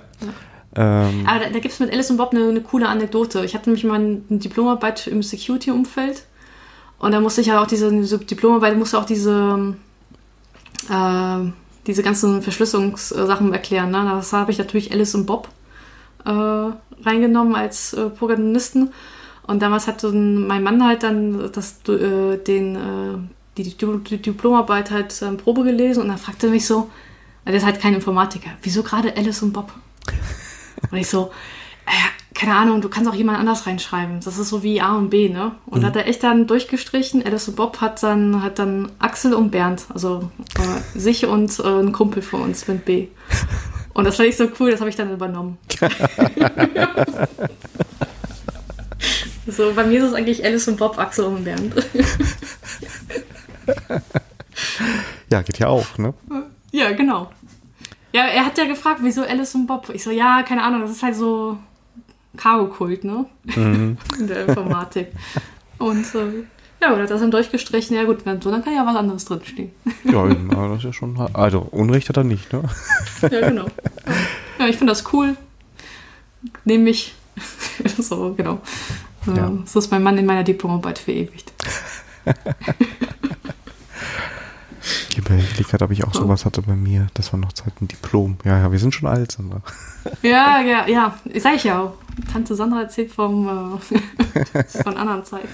Ich habe gerade gefragt, ich habe gerade überlegt, weil wir haben ja auch Mokito kurz erwähnt, oder ich habe es ja kurz erwähnt. Ja. Ist das eigentlich noch ein Tool, was man erwähnen muss, oder ist das auch schon so alt? Ähm, also ich erwähne das ja, habe ich in meinem Talk jetzt nicht erwähnt. Ich wurde auch mal nachgefragt, warum ich Mokito nicht erwähnt habe. Und äh, meine Antwort darauf war gewesen, weil ich das Gefühl habe in den Projekten, dass, dass Mock-Frameworks an sich angekommen sind und darüber muss man nicht mehr reden.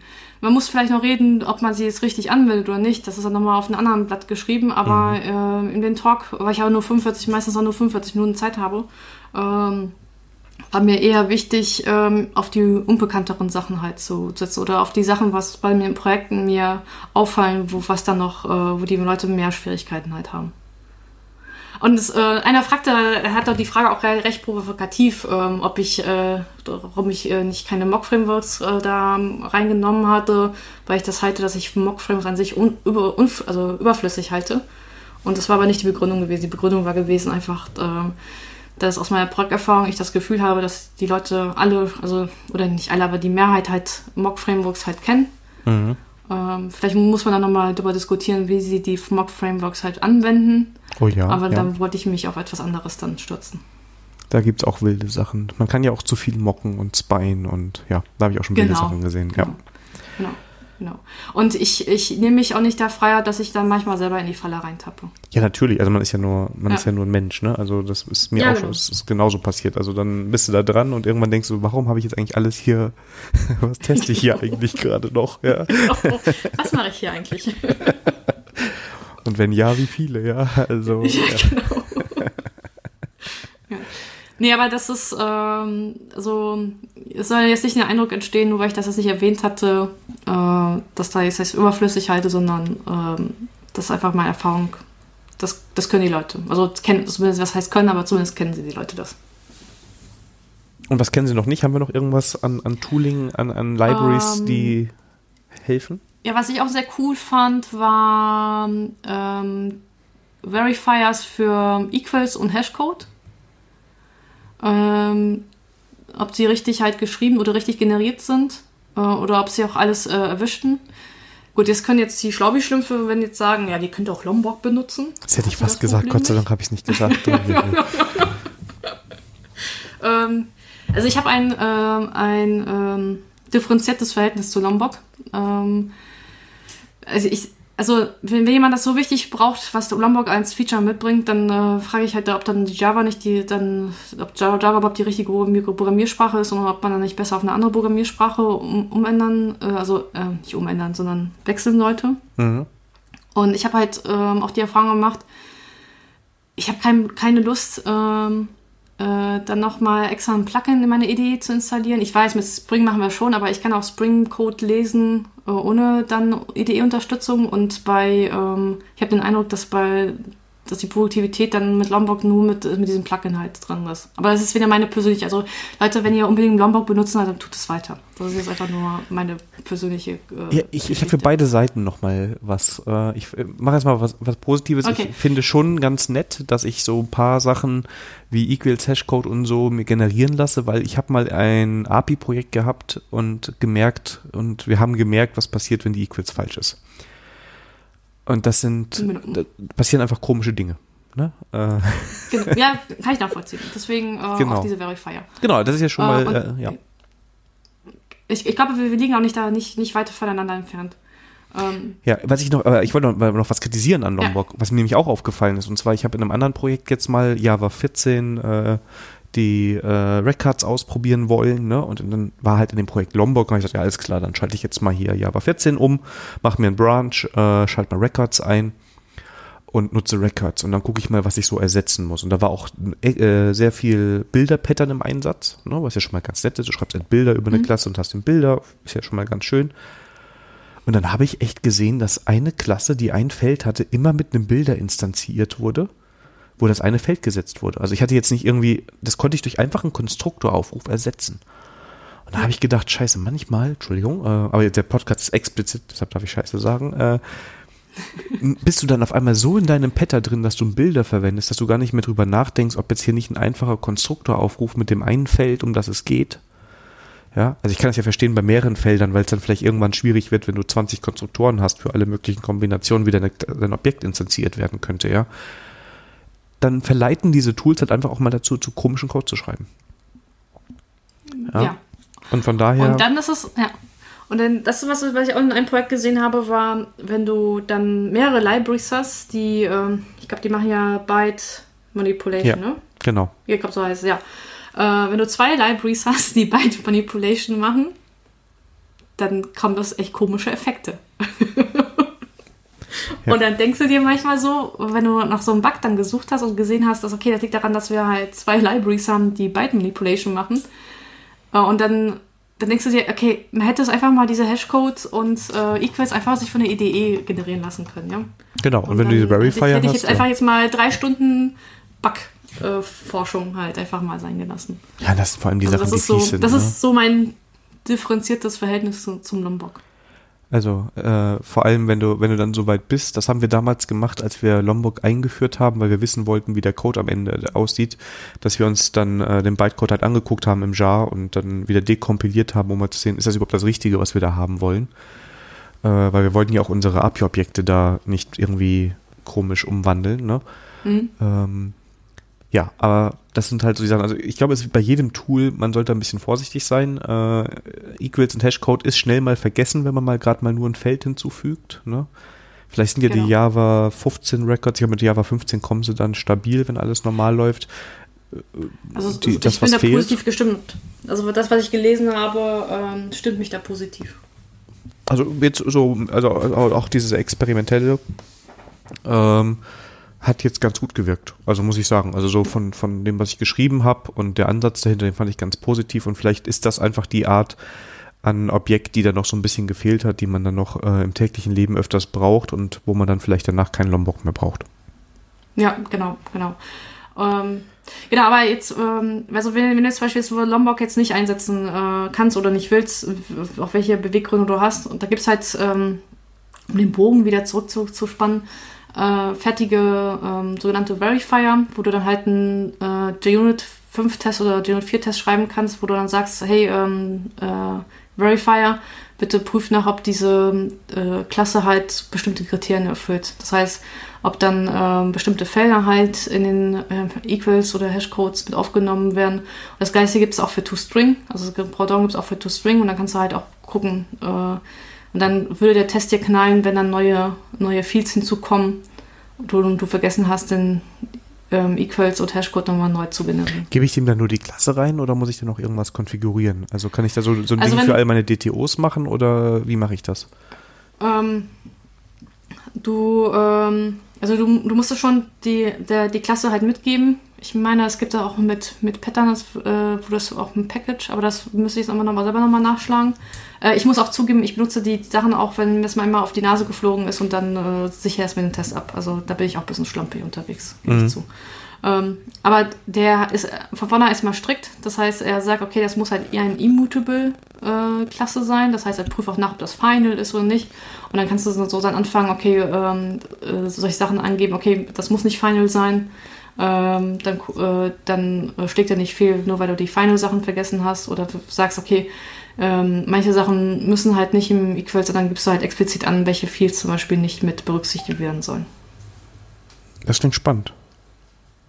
Ja, also das ist halt, ähm, ich benutze das gerne halt für Sachen, wo ich weiß, dass das Objekte sind, die dann irgendwie später in meiner Hashmap benutzt werden müssten. Oder generell in solchen Konstrukten. Mhm. Oder wenn ist das mal wirklich mal fehlgeschlagen ist, dann wird das nochmal nachträglich nochmal nachgemacht. Ja, das würde ich glaube ich genauso machen. Also das ist ja sonst auch, ja.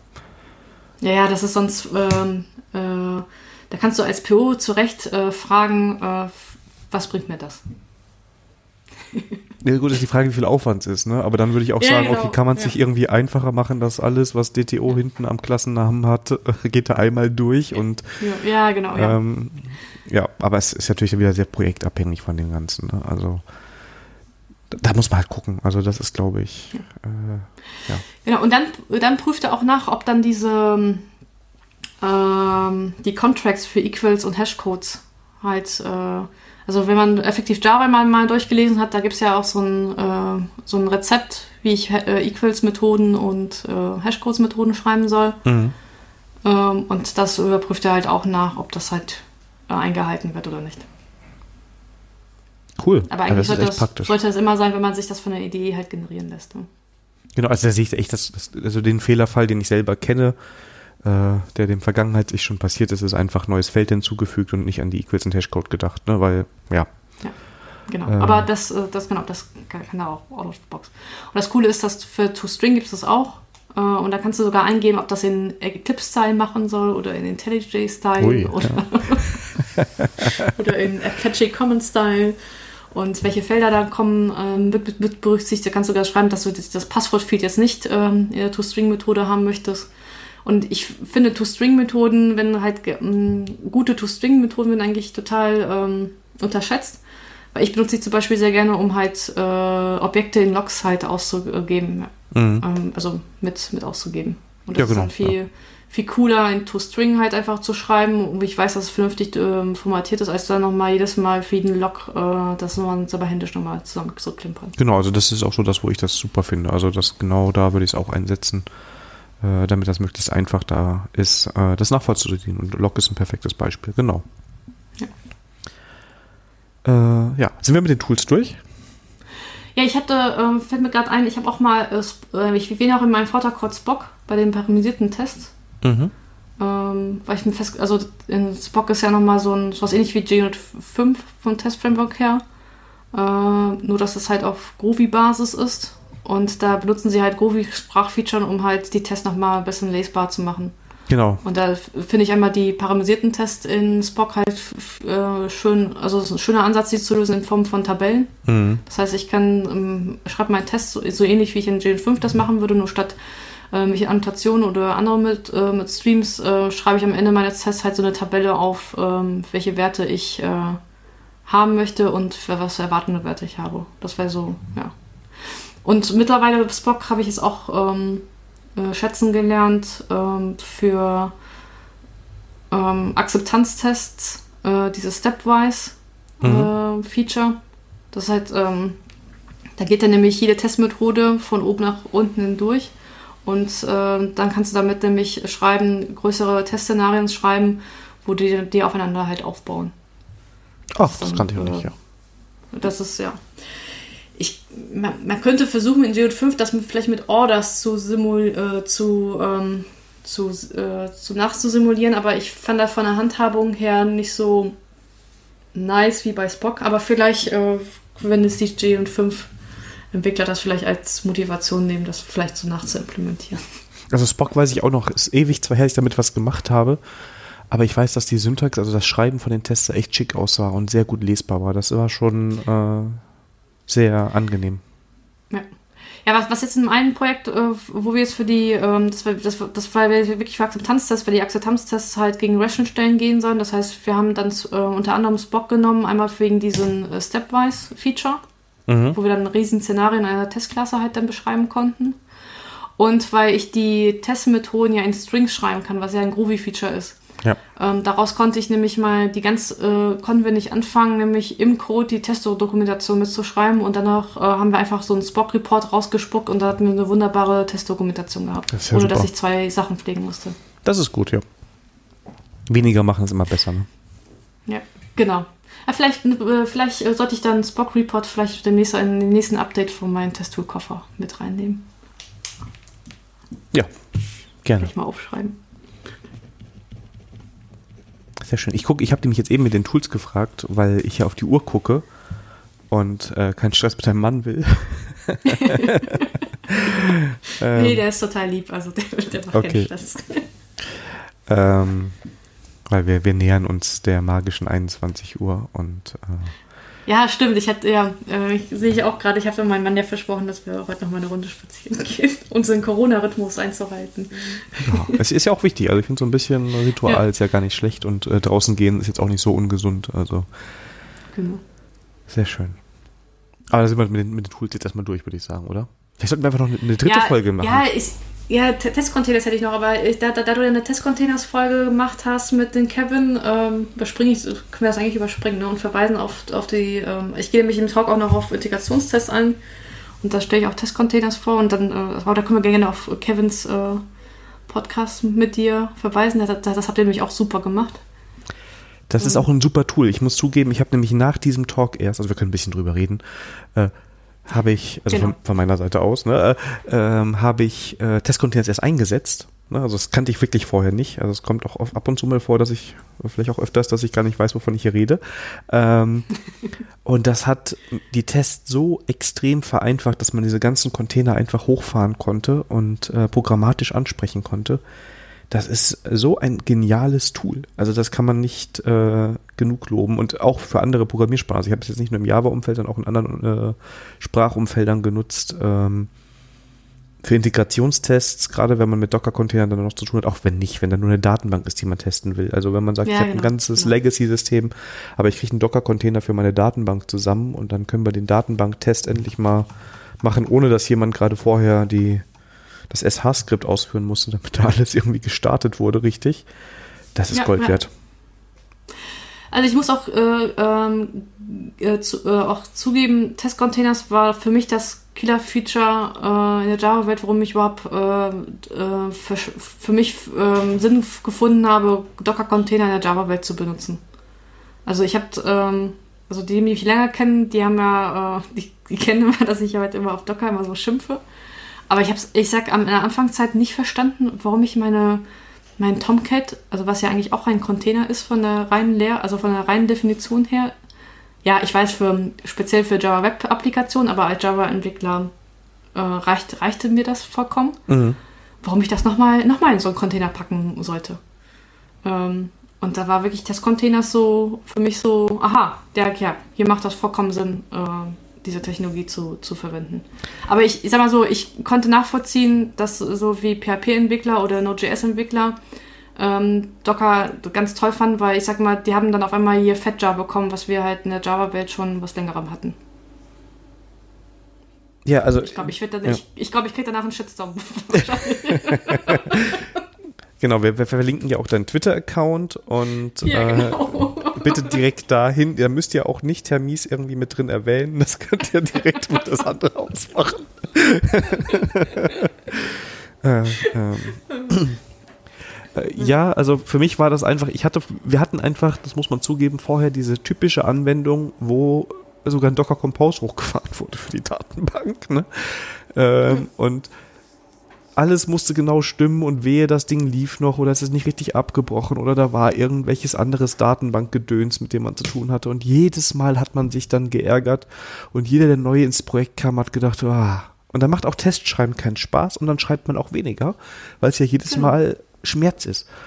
Und äh, wenn man das alles schön über eine schöne API ansprechen kann, also ich finde auch gerade diese ähm, die, äh, cool, wenn sie die Container schon nativ unterstützen, ne? Also du kannst es ja auch selber zusammenbeklöppeln da. Ja, ja, genau, genau. Aber eine Mongo oder sowas oder eine andere Datenbank kannst du da ja auch äh, direkt hochfahren mit der mit der richtigen ähm, Konfiguration.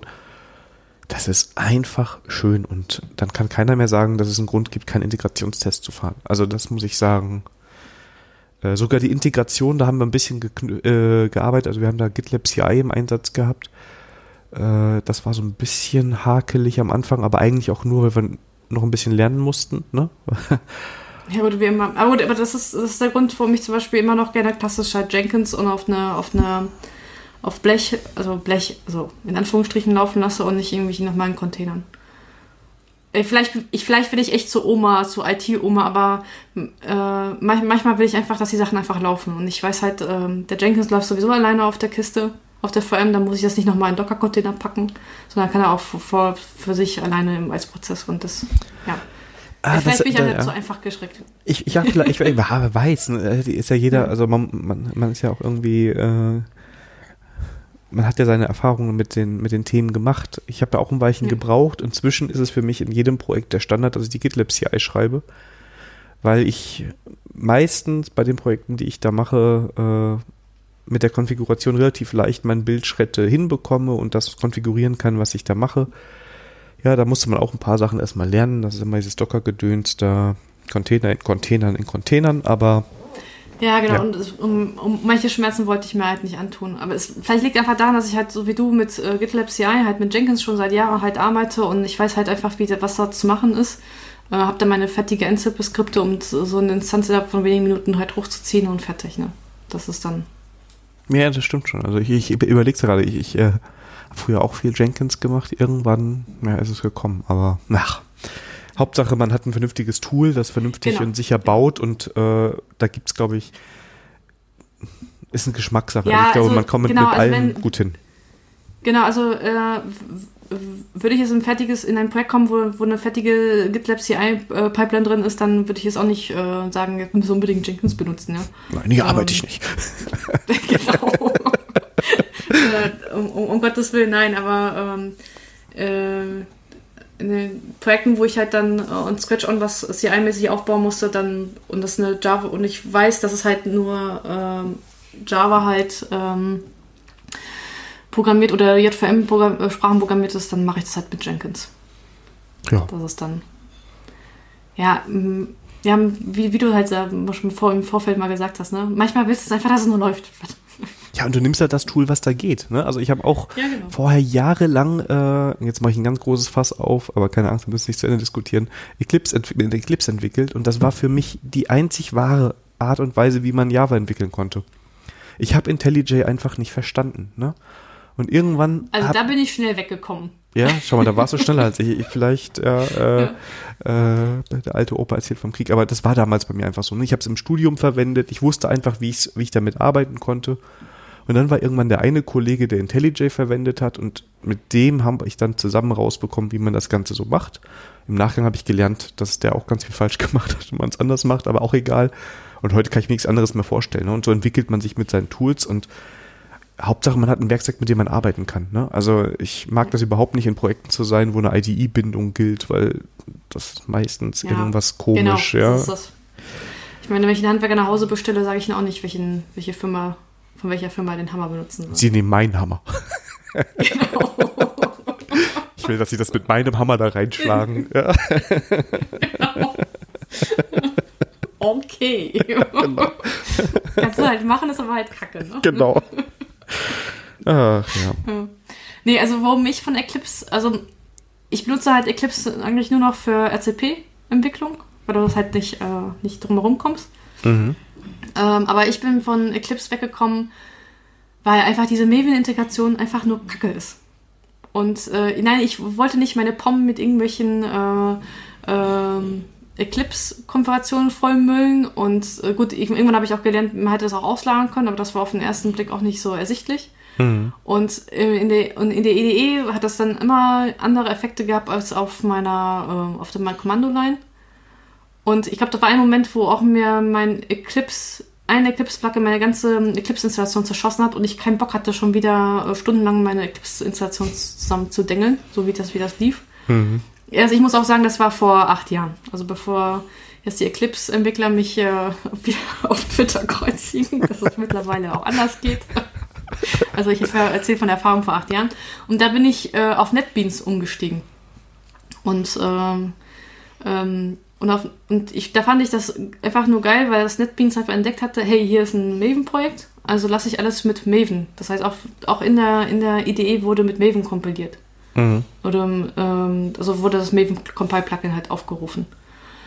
Ja gut, irgendwann ähm, äh, kam ich halt in ein Projekt, wo äh, alle IntelliJ benutzt haben und das hat dann das Pairing halt ein bisschen vereinfacht. Dann bin ich auf äh, IntelliJ umgestiegen und da bin ich dann ein bisschen hängen geblieben. IntelliJ ist die Maven-Integration ähm, besser als Eclipse, aber nicht so, umso weiten so gut wie NetBeans. Ja, habe ich schon öfters gehört. Weil ich, sonst ich muss ich aufhören, was ich aufpassen, was ich sage bei NetBeans, sonst kriege ich nämlich den Shitstorm verständlicherweise ab. Ähm, aber ja, es, es ist ein Tool, ne? Und Ja, ich weiß, sieht hässlich aus, ne? das kommt dazu, ja. das hast du aber jetzt gesagt. Ja, weiß ich. und, und aber, aber ich bin Backend-Entwickler. Ich habe da so ein äh, anderes Fable.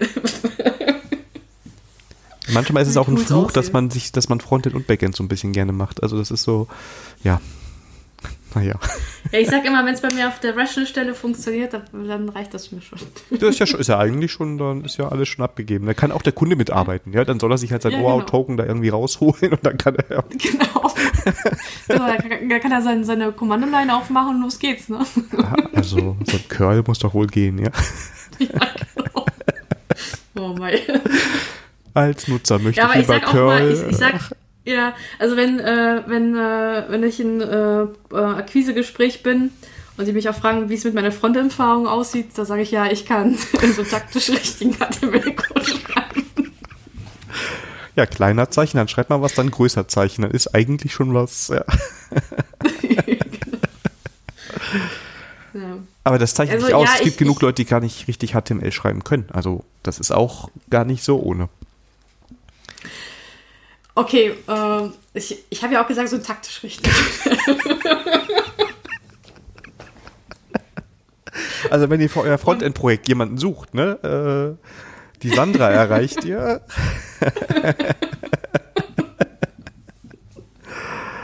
Ach ja. Also Leute, es sieht, es sieht wirklich nicht schön aus. Also meine Homepage sieht auch nur so gut aus, weil ich ein, ähm, äh, ein ähm, Static Site Generator benutzt habe mit fertigen Templates.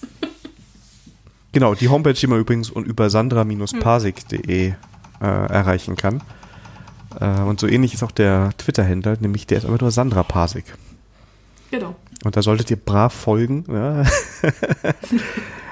äh, genauso wie ihr Herr Mies äh, brav folgen solltet. Das ist der Twitter-Account, der jetzt ein Jahr lang recht ruhig war.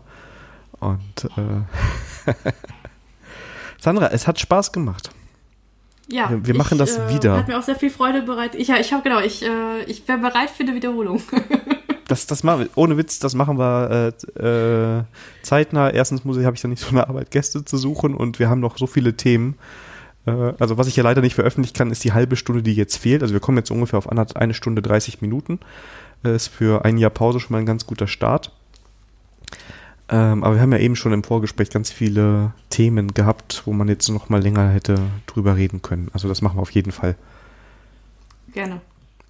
Sehr schön. Dann, äh, ja, danke ich dir, Sandra, dafür, dass du dir die Zeit genommen hast für die Folge. Ja, danke für die Einladung. Immer und gerne. dir auch eine gute Zeit. Genau, bleib gesund. Äh, Du auch? Euch Hörern, wenn ihr, die, die noch da sind, aber ein paar sind noch da, äh, glaube ich, von den Statistiken her. Äh, danke, dass ihr so lange auf die neue Folge gewartet habt. Oder schön, dass ihr das erste Mal eingeschaltet habt.